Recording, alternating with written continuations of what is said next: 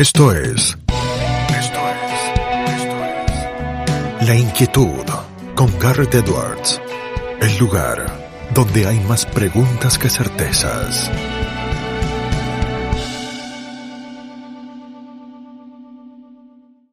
Damos vuelta de página aquí en La Inquietud por CNN Radio Rosario.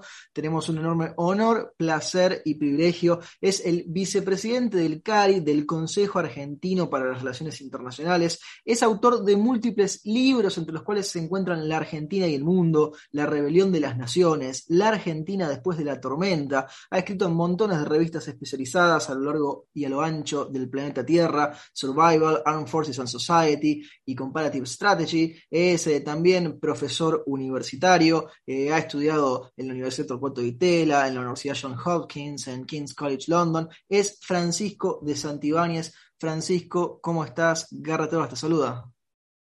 Hola Garrett, estoy muy bien y muchas gracias por la invitación.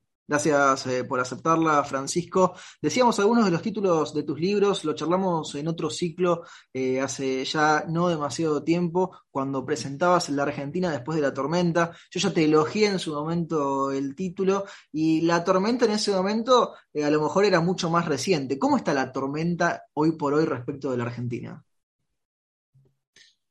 Y está, está, hay muchas incertidumbres en el mundo y en Argentina en particular este, y muchas distracciones también, ¿no? Quizás hay temas más de fondo que deberíamos estar debatiendo, discutiendo, poniéndonos de acuerdo o no, pero, pero visibilizando más. Y, es como que estamos estancados, como viene pasando hace mucho tiempo en cuestiones de coyuntura, este, que, que, no dejan de ser importantes, ¿no? Pero, pero en la medida que no levantemos la cabeza y nos enfoquemos en otros temas, que todavía son más importantes para el futuro del país, me parece que vamos a seguir empantanados. Este, así que sí, yo creo que hay mucho por hacer este, y por empezar a, discutir otros temas que no son necesariamente los que están en la agenda pública. Francisco, hablabas eh, de las dificultades eh, para ponernos de acuerdo. ¿Por qué nos cuesta tanto ponernos de acuerdo los argentinos? Bueno, es algo que viene de, que siempre pasó, ¿no? No sé si es la idiosincrasia argentina, pero inclusive en la, en la época dorada, la generación del 80 hasta los principios de los 40, había un nivel de, enfrentamiento político también muy grande, ¿no? intentos de revoluciones, de radicales en contra del régimen liberal, este, temas con el sindicalismo. Entonces yo creo que hay una, hay una cuestión que no, está del todo saldada, histórica, eh, que, nos ha acompañado en todas las etapas históricas. También hay que ser justos y hemos vivido épocas mucho peores, al menos en términos de violencia política, ¿no? Uno se olvida, pero desde los 40 hasta los 80, la, historia de Argentina también fue muy, muy triste, ¿no? Y situación términos de violencia política peor que la actual. Eh, pero, pero yo creo que ahora se sufre más quizás la falta de acuerdos porque el nivel de, decadencia es, es, mayor y la falta de esperanza también. ¿no? Uno lo ve con los, chicos que se van a vivir afuera, los científicos, los intelectuales, los empresarios, que eso refleja un poco la, falta de esperanza. Cuando perdés la, la esperanza se vuelve todo más, más difícil.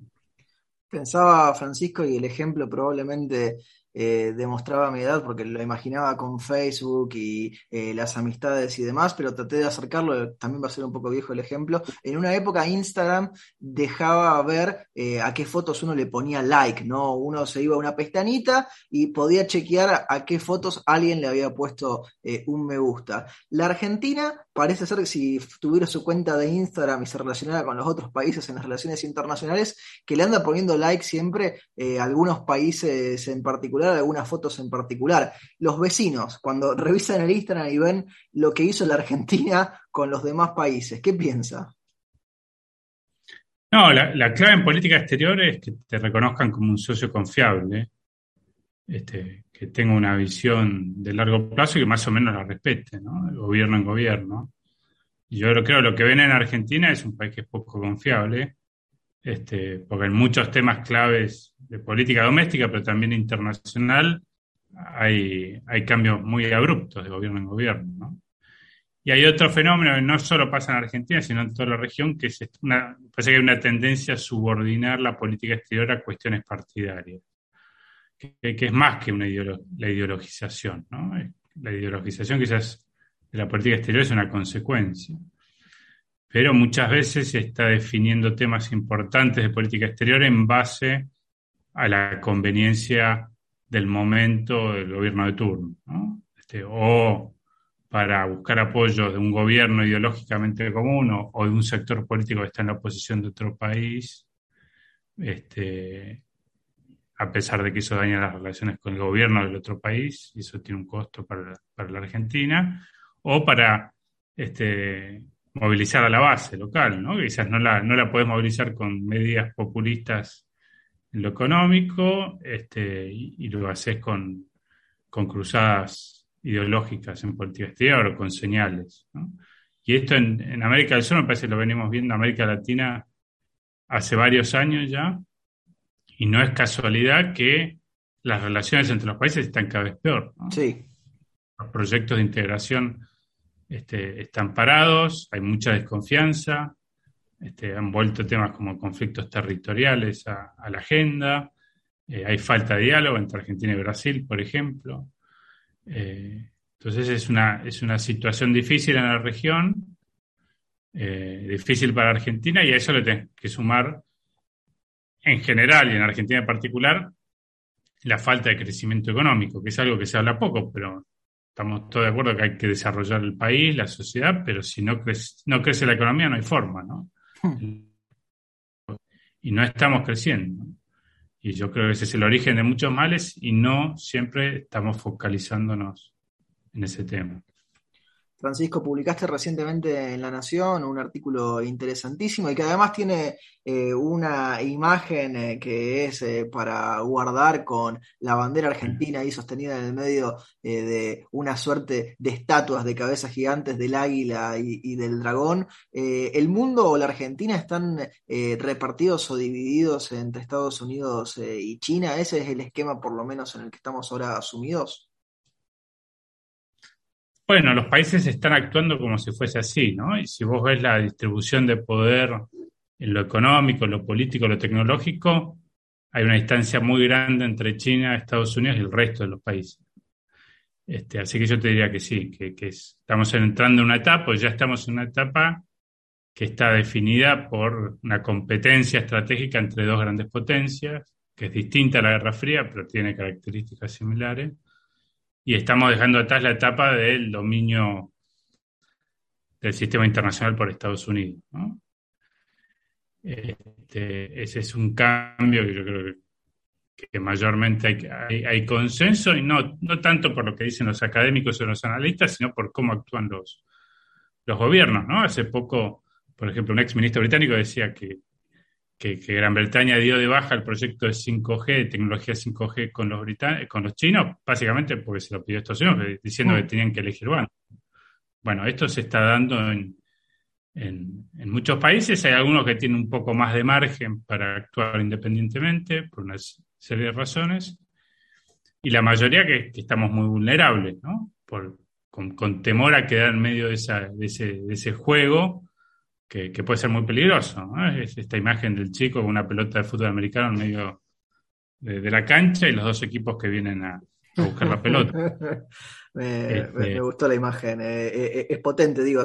Lo, van a pisar, van a pisar la pelota, van a llevarse todo puesto, ¿no? Los dos equipos. Por lo pronto tienes que tener una estrategia, ¿no? y, tener mucho cuidado con las señales que se da. ¿Eh? y, entender de diplomacia y entender cuáles son las líneas rojas que tiene principalmente Estados Unidos, que es la gran potencia de nuestra región, eso no va a cambiar, este, de América Latina, eh, para no provocar innecesariamente. Porque de vuelta, estamos en una situación distinta a la que estamos acostumbrados y meterse en ese tipo de juegos y cometer errores es muy peligroso. En los últimos dos años, eh, Francisco, eh, la variable pandemia estuvo en cuanto a análisis ha habido y por haber. Eh, ¿Va a empezar a haber un punto en el que la pandemia, te parece, deje de ser una variable de importancia para los distintos estados? Bueno, depende de la ciencia, ¿no? Y, no es muy claro cómo se va a desarrollar la, la, pandemia. Aparentemente este, estaría llegando a su fin y, uno al menos en términos económicos nota que las economías desarrolladas están volviendo a nivel de crecimiento, recuperando el nivel de crecimiento que perdieron el año pasado. Eh, pero un tema yo creo que los países en desarrollo van a quedar más vulnerables que los países avanzados, al menos en términos de crecimiento. Este, es cierto que Estados Unidos queda con una deuda más grande, Europa también, eh, pero económicamente están recuperando la, vitalidad, ¿no? Nuestros países estamos más golpeados, bastante más golpeados, porque el caso de Argentina es particular, pero nuestros vecinos tuvieron que tomar más deuda. Eh, la brecha educativa va a ser enorme entre los chicos que, tuvieron acceso a educación online y los que no, y, va a ser muy grande entre nuestros países, tuvieron menos días de clase, todavía más grande que la, que nos separa con... las consecuencias van a quedar, pero yo creo que sí, que lo, estamos superando. Eh, y si Dios quiere, en los próximos meses ya vamos a ver una, cada vez más en una normalidad, al menos respecto a lo, a lo que pasaba antes de la pandemia. Mencionaste antes a la generación del 80 eh, nos describías a la Argentina del siglo XXI. Si pudieses eh, elegir cualquier eh, elemento, cualquier institución, cualquier forma de hacer las cosas, o incluso cualquier personaje histórico de la Argentina del siglo XIX para traerlo a hacer algo o que se haga algo con ello en el siglo XXI en la Argentina de ahora, ¿cuál elegirías? No pauses, ni adelantes, o retrocedas. Quédate en La Inquietud con Garrett Edwards. Bueno, con, lo, con lo, bueno y lo malo, lo que estoy de acuerdo o no, tiene que ser alguien que, cambie la realidad, ¿no? Este, da la impresión que alguien como Roca es un ejemplo en ese sentido. Después tuviste otros estadistas, ¿no? Pellegrini, que fue presidente poco tiempo, pero que quizás tenía una visión más avanzada que Roca, y lamentablemente murió, murió joven, pero que sí que entendía que la élite se tenía que adaptar a las nuevas realidades, que miraba lo que pasaba con los partidos conservadores de Estados Unidos, de, Gran Bretaña, y buscaba modernizar al régimen, dar mayor apertura política, eh, sin por eso resignarlo principios positivos de esa generación, ¿no? Eh, pero me parece que hoy lo que Argentina necesita es alguien que cambie la realidad. Y no solo una persona, ¿no? Una, camada, una camada de líderes y, para eso es importante movilizar a la sociedad. Así que te diría que, es una gran figura, con, también con defectos, obviamente, pero yo, yo creo que es, eh, es un ejemplo a seguir. Dijiste recién, eh, Francisco, partidos eh, conservadores. ¿Cómo están los partidos conservadores o el conservadurismo eh, en el mundo hoy por hoy? Bueno, ahí primero hay una interna en la derecha, que a veces acá en Argentina confundimos y mezclamos todo entre liberales y conservadores, que es una, una, una, interna que tienden a ganar los conservadores hoy en día en. Uno ve los partidos de derecha y generalmente están dominados por el ala más conservadora. Un, ejemplo es Estados Unidos. Entonces yo diría que estos grandes partidos de centro-derecha, derecha en el mundo son más bien conservadores eh, y es un conservadurismo distinto al que estamos acostumbrados, un conservadurismo más antielitista principalmente, eh, más brutal en sus formas, pero que sigue respetando los lineamientos básicos del conservadurismo. Este, eh, tienden a ser más nacionalistas, capitalistas, pero están dispuestos a sacrificar eficiencia económica por otro tipo de, de, objetivos, ¿eh? una visión más identitaria, el rol de la familia, etcétera, muy asociados a las instituciones religiosas. Bueno, salvando las diferencias, eso es lo que es el Partido Republicano de Estados Unidos, es lo, es lo que es este, Putin en Rusia, eh, Erdogan en Turquía, etcétera. Son, son, son partidos conservadores con diferencias, algunos más democráticos que otros. Eh, así que diría que esa es una gran transformación que vemos en los últimos, las últimas dos décadas de un partido conservador, como podría ser el Partido Republicano tradicional, con la familia Bush, etcétera, a un partido republicano dominado por el pensamiento de Trump. Por más que esté Trump o no, hoy el Partido Republicano responde a esa visión. Entonces es un, es un cambio grande. Lo ves en España ahora con el crecimiento de Vox, que lo obliga al Partido Popular a moverse a la derecha. Probablemente va a gobernar seguramente en coalición con Vox. Entonces, hay una derecha que no, no es homogénea y que está en ebullición, ¿no? que, hay, internas a diferentes visiones. Este, y me parece que es un, es un, es un tema que hay que analizar, especialmente desde la Argentina, que tenemos una visión muchas veces muy simplista de lo, de lo que pasa ideológicamente en otros países. E, entonces, esa confusión de la que hablabas cuando arrancabas el análisis del caso argentino para el liberalismo y con el conservadurismo, se debería, decís vos, a un simplismo o una reducción de un montón de, de variables o de características que en el mundo quizás están mucho más analizadas o mucho más detalladas. Sí, acá dentro del liberalismo se mete todo, ¿no? Y la realidad es que el conservadurismo tiene una tradición muy diferente a la del liberalismo. Este, para mí son tradiciones, no sé, la, escuela británica anglosajona de Edmund Burke, de la tradición, de la gradualidad de los cambios. Tienes toda una tradición más bien ligada al pensamiento católico, ¿eh? el pensamiento de San Agustín, Santo Tomás, que quizás la que estamos más acostumbrados en Argentina, del orden natural, etcétera. Y después tenés tú una, un conservadurismo de tradición más continental europea, de, que, creo que la gran figura es Hegel, este, que buscaba una especie de síntesis entre el rol de la familia, del individuo y del Estado. ¿no? Este, eh, entonces ahí hay una tradición distinta a la del liberalismo, que, es, que, se va, que, se basa más en el individuo, en la razón, la ciencia, secularismo, lo, lo que todos sabemos. Eh, y en distintos momentos históricos estas dos escuelas, tradiciones, estuvieron enfrentadas. Después, durante la Guerra Fría, al tener un enemigo común, que era el comunismo el socialismo, formaron una alianza. De esa alianza salió Reagan, salió Thatcher, salió también un, cuerpo intelectual muy rico, este, pero ahora vuelven a separarse, te digo, ¿no? Ahí, se, nota mucho más este, este, este, enfrentamiento entre dos visiones distintas.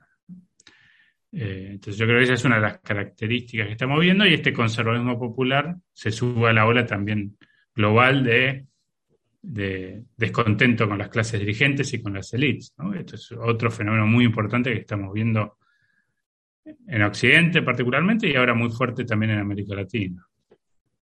Te conecto con otro tema, Francisco, que alguna vez eh, charlamos eh, fuera del aire, porque eh, también has dedicado varios años de tu vida a estudiar algo que quizás no es demasiado común en la Argentina, pero sí lo es en otros países, que tiene que ver con los estudios de la guerra. ¿Sí? Y yo no soy un experto en eso, no lo tengo sistematizado en la cabeza, voy a caer en mencionar lugares comunes y pensar en un Sun Tzu, pensar en un Otto von Bismarck, pensar en cualquiera de todos estos grandes ideólogos eh, de lo bélico. Eh, ¿Cuánto han cambiado las guerras eh, de antaño con las guerras de la actualidad, Francisco? Bueno, la, lógica detrás de las guerras es más o menos la misma, ¿no? Este, había un gran pensador prusiano que era Clausewitz, que es llamado el, filósofo de la guerra, que, bueno, él decía mucho esto de este, la acción militar es, un medio para un objetivo político, ¿no? Bueno, esa lógica sigue existiendo o debería ser así, eh, pero lo, que sí cambia constantemente es eh, los medios, ¿no? la tecnología, que influye mucho en la forma de pelear y en las relaciones internacionales. La, aparición de las armas nucleares, por ejemplo, este, logró que no haya un conflicto directo militar entre la Unión Soviética y Estados Unidos y muy probablemente que no lo haya entre China y Estados Unidos porque sería prácticamente suicida.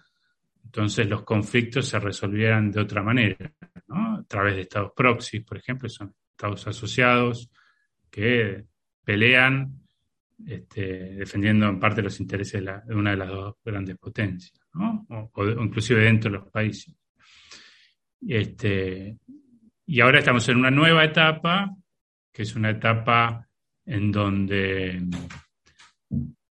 la inteligencia artificial, eh, otro tipo de tecnologías son las que definen en gran medida. Sí, las armas autónomas, los Terminator que nos imaginamos en los 80, ¿no?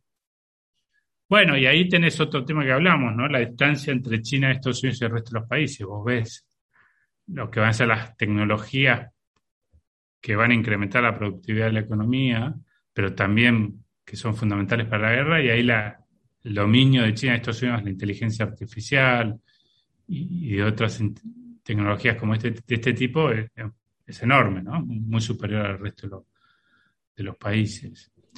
Este, así que de vuelta, la, lógica es básicamente la misma de la guerra moderna, más o menos, pero los instrumentos varían y eso tiene un efecto muy importante en la, no solo en, las guerras, sino en la política internacional.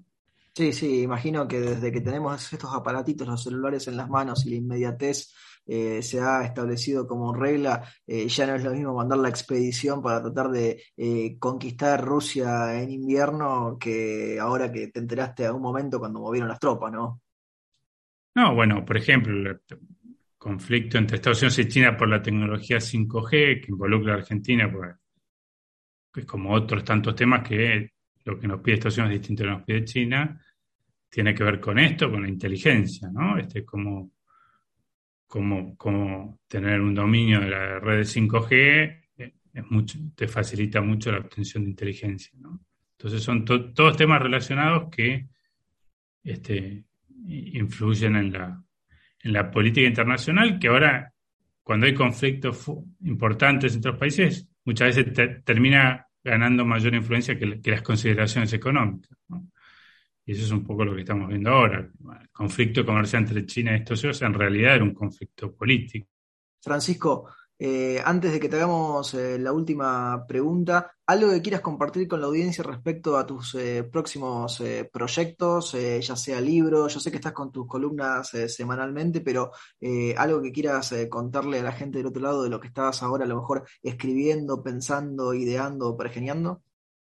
No, yo, te diría que, que, más como un proyecto personal, creo que hay un proyecto de cómo articular los intereses para que, empecemos a centrarnos más en el largo plazo, ¿no? En, lo estratégico, porque primero porque no se hace, la política en el día a día no lo hace, por el nivel de crisis que hay en Argentina constante, ya, ya no es que no hay tiempo para pensar el largo plazo, sino que no, se perdió la cultura política de pensar a largo plazo. O sea, yo creo que hay, que hay un esfuerzo generacional de muchos que tenemos que, que facilitar esto. ¿eh? Eh, así que te, diría que, ese es, que esa es una de mis principales preocupaciones. Este, y bueno, de distintos ámbitos, creo que intento, intento visibilizar ese problema que enfrentamos. Y en segundo lugar, porque mirar a largo plazo también facilita más el diálogo y los acuerdos entre los actores de ahora, porque no, no hay mucho que perder en el corto, ¿no? que muchas veces donde uno se mata por, la ganancia a corto plazo. Cuando se entra el debate a largo plazo, se facilitan los acuerdos, la construcción de la confianza, etc. Este, y de vuelta, es un tema importante y es un tema urgente, porque si no es seguir bailando, dando vueltas en el mismo lugar, ¿no? No, siempre va a surgir una crisis nueva queda la última pregunta y probablemente en parte te adelantaste con la respuesta y es una pregunta que le hacemos absolutamente a todos nuestros entrevistados porque el programa se llama La Inquietud y el nombre es un juego de palabras. ¿Qué inquieta a Francisco de Santibáñez? Eh, bueno, lo, que estudio yo, ¿no? En parte que me concentro en, en lo que pasa en el mundo, cuáles son las tendencias de distintos tipos y me inquieta porque estamos viviendo una época de mucha incertidumbre. este, por lo que hablábamos, los cambios de distribución de poder mundial, los conflictos políticos, pero hay cambios en lo económico, la incertidumbre respecto a la inflación es permanente, no lo es, subas de interés, etcétera, eh, que, que, afectan al mundo y por lo tanto a nosotros. Eh, así que sí, es una época de grandes incertidumbres este, y en tanta incertidumbre hay que buscar un poco de, certeza este, para los que hacemos lo que hago yo y también una visión, ¿no? Que eso es algo más que tiene que ver con la política y que esperemos que surja una camada nueva de líderes con una visión política eh, que creo que, que, muchas veces es lo que nos está faltando. Francisco, te agradecemos muchísimo el tiempo que te has tomado para charlar con nosotros y con nuestra audiencia y te mandamos un fuerte, fuerte abrazo. Muchas, muchas gracias, Garrett. Un abrazo grande. Lo teníamos a Francisco de Santibáñez aquí en La Inquietud por CNN Radio Rosario. Esto fue La Inquietud con Garrett Edwards. Síguenos en redes sociales y en www.edwards.com.ar.